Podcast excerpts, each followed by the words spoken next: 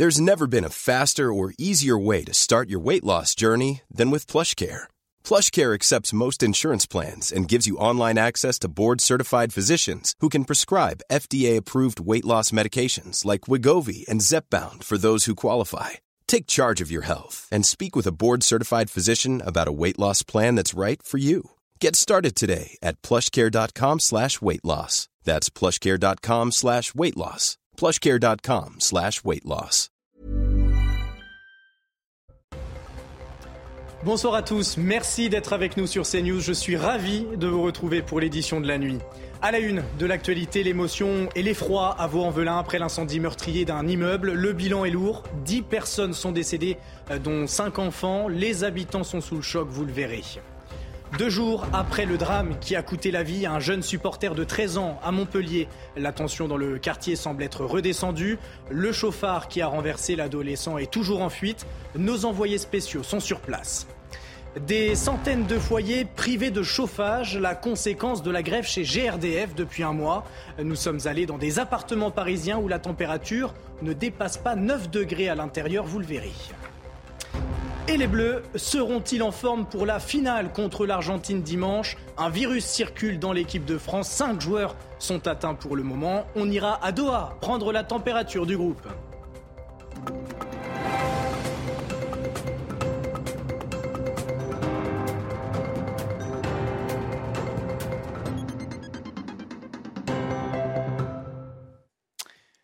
Je vous le disais en titre, euh, l'émotion et l'effroi à Vaux-en-Velin après l'incendie euh, meurtrier d'un immeuble la nuit dernière. Dix personnes ont perdu la vie, dont cinq enfants. Les flammes se sont propagées du rez-de-chaussée vers les étages, selon les pompiers.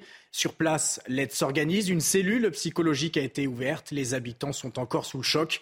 Reportage Alexis Vallée et nos envoyés spéciaux Marine Sabourin et Sébastien Bendotti. L'émotion est palpable à Vaux-en-Velin. Les habitants du quartier témoignent du danger auquel ils ont réchappé. Vers les coups de 3 heures, il y a l'alarme incendie qui a détecté euh, la fumée. On a vu que ça venait pas de chez nous, on a vu une fumée euh, dehors. On est sorti, puis on a vu la grande flamme qui a débordé les étages. On a entendu les cris, les pleurs euh, des enfants. Dans la nuit de jeudi à vendredi, un incendie a ravagé sept immeubles de cet étage. Les secours arrivent au bout de 12 minutes et parviennent à sauver plusieurs habitants. Mais face à la propagation des flammes vers les étages supérieurs, certains résidents se sont précipités dans le vide. D'autres ont préféré attendre. Quand j'ai vu la fumée, j'ai dit bon voilà, ça y est, je suis mort. J'entendais des voix disant que oui, sautez, sautez, sautez. J'ai dit mais même si je saute, je vais mourir du sixième. Et donc vaut mieux attendre ma mort, ben si, si je devais mourir quoi. Bon, donc j'ai attendu avec, euh, avec sérénité. Les autorités recensent une dizaine de victimes, dont des enfants.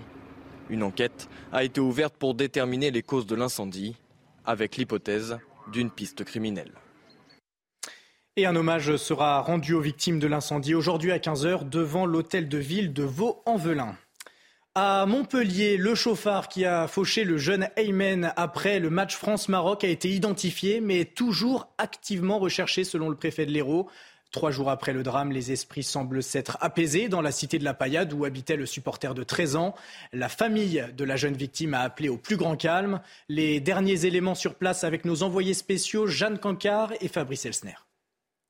Cette nuit, des effectifs de policiers et de gendarmes sont de nouveau mobilisés pour tenter d'éviter tout affrontement ici à Montpellier, puisque la nuit dernière, dans la soirée de jeudi à vendredi, plusieurs dizaines d'individus, pour la plupart vêtus de noir et cagoulés, se sont introduits dans une résidence du quartier de la Paillade. Dans cette résidence, ils voulaient retrouver l'appartement du passager du véhicule qui a percuté et tué le jeune adolescent ce mercredi soir. Ils ont retrouvé cet appartement, ils l'ont saccagé avant d'être dispersés rapidement par les forces de l'ordre sur place. Ce passager, il avait pris la fuite mercredi soir juste après le drame en même temps que le chauffeur, mais à l'inverse du conducteur, eh ce passager, a été retrouvé rattrapé par les jeunes du quartier qui l'ont passé à tabac. Il a été hospitalisé. Le chauffeur, lui, il a été identifié, mais il est toujours très activement recherché. Ce vendredi a aussi eu lieu une cérémonie d'hommage dans le collège du jeune adolescent en présence de sa famille qui appelle au calme. J-1 avant la grande finale tant attendue France-Argentine. Coup d'envoi dimanche à 16h. Le gouvernement a présenté un dispositif de sécurité en conséquence. Pas moins de 14 000 policiers et gendarmes seront mobilisés, 4 000 de plus que samedi dernier. Entre 300 et 600 000 personnes sont attendues sur les Champs-Élysées en cas de victoire de l'équipe de France. Toutes les précisions de, de Noémie Schulz.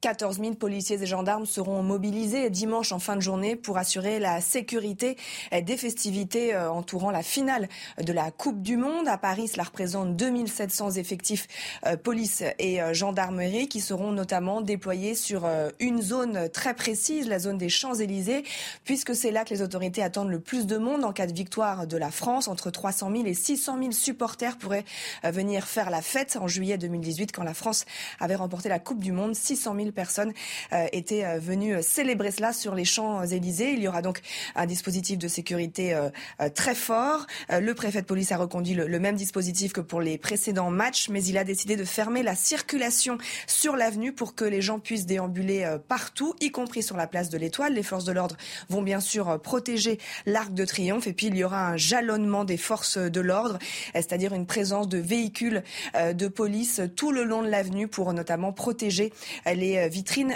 des commerces. Et puis, les autorités s'attendent aussi à ce que euh, samedi, pour la petite finale, eh bien, des euh, supporters du Maroc aient envie de célébrer le parcours de, leur équipe. Il y aura là aussi un, dispositif de sécurité. 2400 forces de l'ordre pour sécuriser à Paris les Champs-Élysées. mais cette fois, la circulation sera maintenue sur l'avenue. Et le ministre de l'Intérieur s'est expliqué sur l'ampleur de ce dispositif. Le gouvernement craint des débordements, notamment de la part de l'ultra-droite. Mercredi dernier, lors du match France-Maroc, 47 d'entre eux ont été interpellés à Paris pour port d'armes prohibées. Écoutez Gérald Darmanin. Il y a eu, euh, comme je l'ai moi-même euh, évoqué, euh, quelques groupuscules d'ultra-droite à Paris, mais aussi dans deux autres villes de province, qui manifestement étaient venus pour faire le coup de poing, pour ne pas dire, pour ne pas dire plus, qui ont été suivis, et pour Paris d'ailleurs qui ont été interpellés. Moi, j'en félicite le préfet de, de, police. Vous avez vu, quasiment une cinquantaine d'interpellations, des gens qui avaient des armes sur elles, des personnes qui étaient parfois aussi sous le coup euh, de recherche par les services de, renseignement, d'où d'ailleurs ces, interpellations. Les inquiétantes lacunes en français des futurs professeurs des écoles. Les rapports de jury des épreuves 2022 sont alarmants. Certains candidats souffrent de la faiblesse de leur bagage littéraire. Très concrètement, les jeunes profs ne lisent plus et se limitent aux séries et aux films. Reportage Yael Benamou. Les différentes académies partagent le même constat. Les futurs professeurs des écoles ne maîtrisent pas correctement la langue française. Mauvais emploi des conjugaisons, vocabulaire pauvre, confusion en grammaire.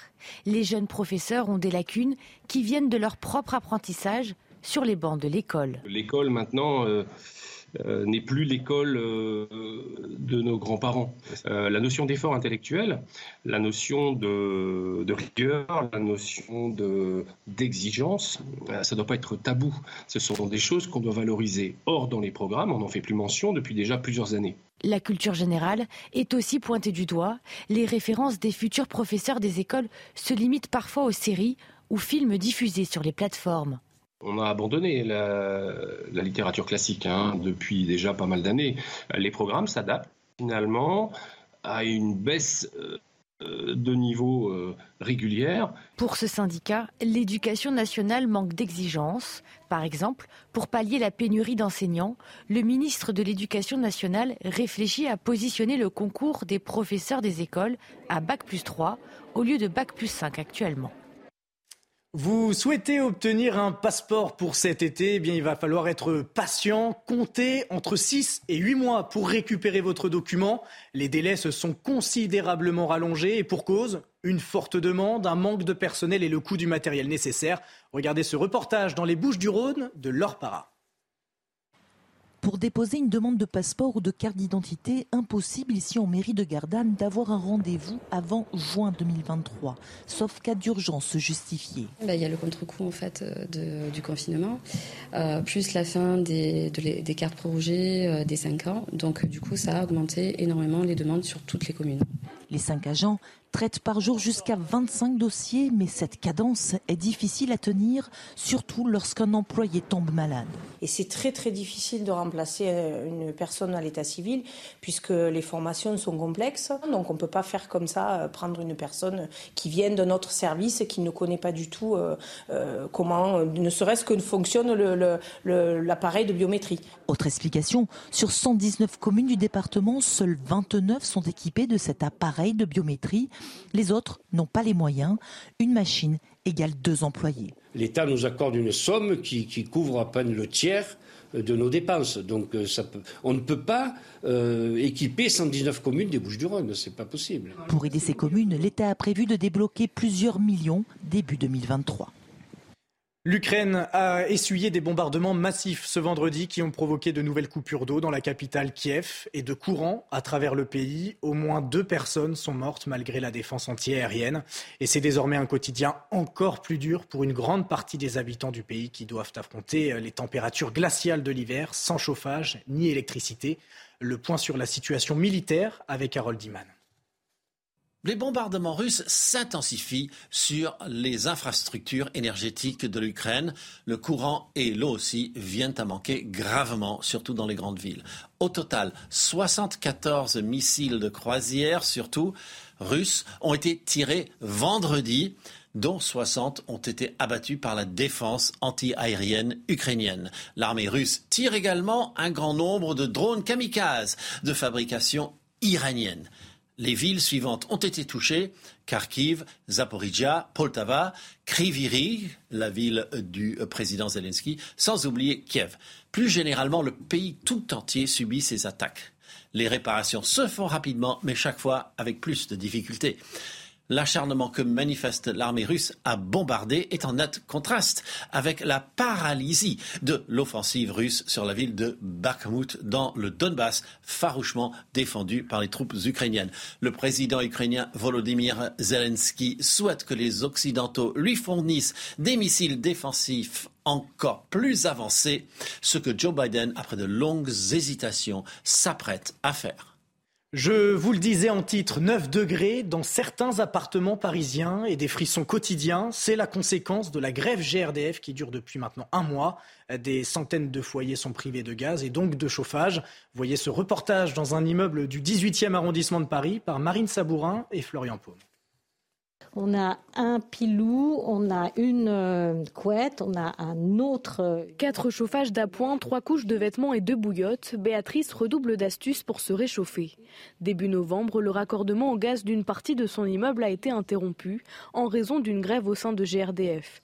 Depuis, plus de chauffage au gaz. Dehors, le thermomètre affiche 2 degrés. À l'intérieur, il ne fait pas beaucoup plus chaud. On est descendu à 9. Donc on a vécu en fait pendant à peu près trois semaines à 9 degrés. Des températures qui baissent et une facture d'électricité qui grimpe. Le mois de décembre risque d'être très compliqué. Juste euh, le mois de novembre par rapport au mois de novembre dernier, hein, novembre début décembre, donc tout le mois de novembre, ma facture a doublé. Là, on va multiplier par 4 la facture. Malgré de multiples appels à GRDF, la situation ne se débloque pas. On a toujours des contacts avec euh, le, une personne chez GRDF qui est très sympathique, hein, qui euh, nous, nous, répond, nous donne des nouvelles, mais enfin, il ne nous donne aucune nouvelle. Il nous dit juste Je ne peux pas vous donner de date. Cette semaine, GRDF a livré à l'immeuble une vingtaine de chauffages électriques, en attendant de trouver une solution pérenne. Les fêtes de fin d'année approchent, mais la vaccination peine à décoller malgré la pandémie de Covid-19 qui ne faiblit pas et la hausse des cas de contamination en cette fin d'année. Les rendez-vous pour se faire vacciner dans les pharmacies restent rares. On est loin des niveaux atteints l'année dernière à la même période, comme l'a constaté euh, Jérôme Rampenou à Bordeaux. Lorsque l'on interroge les Bordelais sur le rappel du vaccin du Covid, les avis sont très partagés. Alors moi, j'ai pas fait le rappel encore. J'en ai, j'ai trois vaccins. Je pense que je vais le faire parce qu'effectivement, je suis assimilé professionnel de santé, donc quand même, il va peut-être falloir que je le fasse. Oui, c'est fait. Parce que par euh, sécurité, parce que aussi par euh, esprit civique, parce que parce qu'il faut le faire. J'ai fait les trois déjà, et puis pour l'instant, euh, ça suffit. Voilà. C'est le même constat dans cette pharmacie. L'année dernière, les vaccins s'enchaînaient ici mais ce n'est plus le cas. Depuis quelques jours, on note un regain de demande de vaccination. mais ça reste quand même euh, très léger. On est à peu près à deux demandes par jour de, rendez-vous. Depuis le 3 octobre, on était capable de vacciner. On a eu très très peu de demandes de vaccination. De très nombreux tests antigéniques sont réalisés ici et les résultats ne sont pas encourageants. Le taux de positif en ce moment est énorme. Sur la première quinzaine de décembre, on est à plus de 25% de positifs euh, sur nos tests. Les rares personnes qui prennent rendez-vous pour une dose de rappel sont essentiellement des personnes à risque ou de plus de 65 ans. Hier, c'était la journée du pull de Noël. Vous avez peut-être revêti le vôtre, votre pull moche comme on les appelle. Et vu les températures, ceux qui n'en avaient pas se sont rués dans les magasins pour s'équiper contre le froid. Reportage Thibault Marcheteau. Dans cette enseigne de prêt-à-porter, le stock fond comme neige au soleil. Comme chez la femme, c'est pareil, ça a été la même influence. On a été euh, dévalisé. Pull, gants, bonnets, les clients de ce magasin ne cherchent qu'une chose. Quelque chose qui tient vraiment chaud. Pas un truc épais, euh, genre, et puis qu'il y a des trous et le froid passe au travers, des affaires vraiment chaudes. Trouver du chaud, voilà, tout à fait, du chaud et du beau. Euh, parce que des fois il y a du chaud et pas forcément joli, donc euh, là ça allie les deux, c'est sympa. Depuis le début du mois de décembre, les rayons sont pris d'assaut par les clients hommes et femmes. L'explication de ce phénomène est toute trouvée, selon le responsable des ventes. On n'a pas eu la différence entre l'automne, on a eu l'hiver d'un coup. Donc nos clients, voilà, ils n'ont pas eu le temps de pouvoir euh, prendre leurs précautions. Donc du coup, voilà, ils viennent directement d'un seul coup à chercher leurs produits chauds, écharpes, gants, polaires, vestes et manteaux. Donc c'est pour ça qu'on voit directement une augmentation d'influence en magasin. Si les articles partent vite, le stock est bien là et prêt à satisfaire la demande de clients frileux, bien décidés à passer l'hiver au chaud. Tout de suite, le journal des sports. On ouvre ce journal des sports avec cette image de la plage de la Baule en Loire-Atlantique. Regardez des supporters courageux qui ont dessiné au râteau un message de soutien à l'équipe de France. Message éphémère hein, puisque la marée a déjà tout effacé. L'équipe de France, justement, décimée par euh, des blessures avant le mondial et maintenant par un virus qui circule dans l'effectif de Didier Deschamps. Un jour, euh, à un jour de la finale, on fait le point avec euh, notre envoyé spécial Mathilde Espinas à Doha, au Qatar. 19 joueurs seulement présents ce vendredi à la séance d'entraînement. 19 joueurs sur 24 à 48 heures de la finale de la Coupe du Monde. 5 absents donc et des absences pour différentes raisons. Tout d'abord, Aurélien Chouameni et Théo Hernandez sont restés effectuer un travail en salle, toujours gênés après les coups reçus lors de la rencontre face au Maroc. Trois autres joueurs sont touchés par ce virus qui sévit au sein de l'équipe de France depuis quelques jours. Déjà, Raphaël Varane et Ibrahim Konaté ont donc rejoint la liste des joueurs malades, liste dont faisait déjà partie Kingsley Coman qui lui a raté l'entraînement pour le deuxième jour consécutif. Des dispositions sont prises au sein de l'équipe de France pour faire face à ce virus, gel hydroalcoolique mise à disposition, une plus grande distanciation à respecter lors du travail en salle entre les joueurs. Et puis lorsqu'un joueur est malade, il reste dans sa chambre. Et pour lui rendre visite, il faut forcément porter un masque. Différents mots à soigner donc du côté des Bleus. Et au fur et à mesure que cette finale se rapproche, l'espoir de voir les 24 joueurs à 100% s'amenuisent. Et un virus qui n'inquiète pas forcément les joueurs, hein, qui sont même aux petits soins avec leurs coéquipiers à l'image d'Ousmane Dembélé qui était ce vendredi en conférence de presse. Écoutez-le. On n'a pas, pas peur du virus. Dayo ou sinon Adrien ont eu, euh, ont eu mal à la tête ou un peu mal au ventre. Je leur ai fait un petit thé avec du gingembre et du miel et ça allait mieux. Mais non, non, non, on n'est pas préoccupé par ça et j'espère que tout le monde va, aller bien. J'espère que tout le monde va être prêt pour, pour la finale. Et ce samedi, le Maroc affrontera la Croatie pour la troisième place de ce mondial, déjà rentré dans l'histoire en devenant le premier pays africain à accéder au dernier carré d'une Coupe du Monde. Les hommes de Walid Ragregui veulent marquer les esprits en décrochant la médaille de bronze. On voit ça avec Jérémy Pavlovic. Après l'immense désillusion, place à la remobilisation. Les joueurs maintenant ont, je pense, digéré euh, la défaite. Ils se rendent peut-être compte aussi qu'ils étaient euh, en demi-finale de Coupe du Monde et qu'ils font partie des quatre meilleures équipes au monde. Donc ça, ça aide aussi pour nettoyer les têtes et, repartir de l'avant. Repartir au combat, la tâche n'est pas aisée tant les ambitions marocaines étaient élevées. La petite finale qui s'annonce a un goût d'inachevé. Allez, je vais être un peu cru. Moi, pour moi, on est à la place du con. Hein. Pour certains, ça fait toujours plaisir d'être peut-être troisième plutôt que quatrième. À l'arrivée, moi, ce que je retiens, c'est qu'on n'est pas en finale de Coupe du Monde. Première équipe africaine à avoir rallié le dernier carré d'une Coupe du Monde, le Maroc veut toutefois soigner sa sortie à l'orgueil. Les joueurs ont encore faim. Ce serait bien de ramener une médaille à la maison, comme on dit. Donc, euh, si on peut finir troisième, ce sera extraordinaire. À l'heure des retrouvailles avec la Croatie, trois semaines et demie après un décevant 0-0 en poule, les Lions de l'Atlas ont une ultime occasion de marquer l'histoire. Si on finit troisième, eh ben, comme on aime avoir les records et comme on aime être les meilleurs, la prochaine équipe africaine qui voudra nous battre, eh ben forcément, il faudra qu'elle aille en finale. Donc comme ça, on poussera un peu plus les rêves des autres et pourquoi pas même les nôtres dans le futur. Dernière source de motivation pour les Marocains, accrocher le nom d'une autre grande nation à leur tableau de chasse, eux qui ont déjà battu la Belgique et éliminé l'Espagne puis le Portugal. En ligne de mire, donc, un dernier coup d'éclat face aux vice-champions du monde. En natation, première médaille d'or pour la France aux mondiaux petit bassin à Melbourne. L'équipe mixte du relais 4 x 50 mètres libre a surclassé les débats et décroche un nouveau record du monde en 1 minute 27 secondes et 33 centièmes. Beryl Castaldello, à peine remise de son relais, est allé chercher l'argent en 100 mètres 4 nages plus tard dans la journée. Et en snowboard cross, deux Françaises sur le podium à Servigna pour la deuxième étape de la Coupe du Monde. La vice-championne olympique Chloé Trespeuch remporte sa première victoire de la saison. Elle devance de peu Manon Petit-Lenoir qui signe le meilleur temps de sa carrière.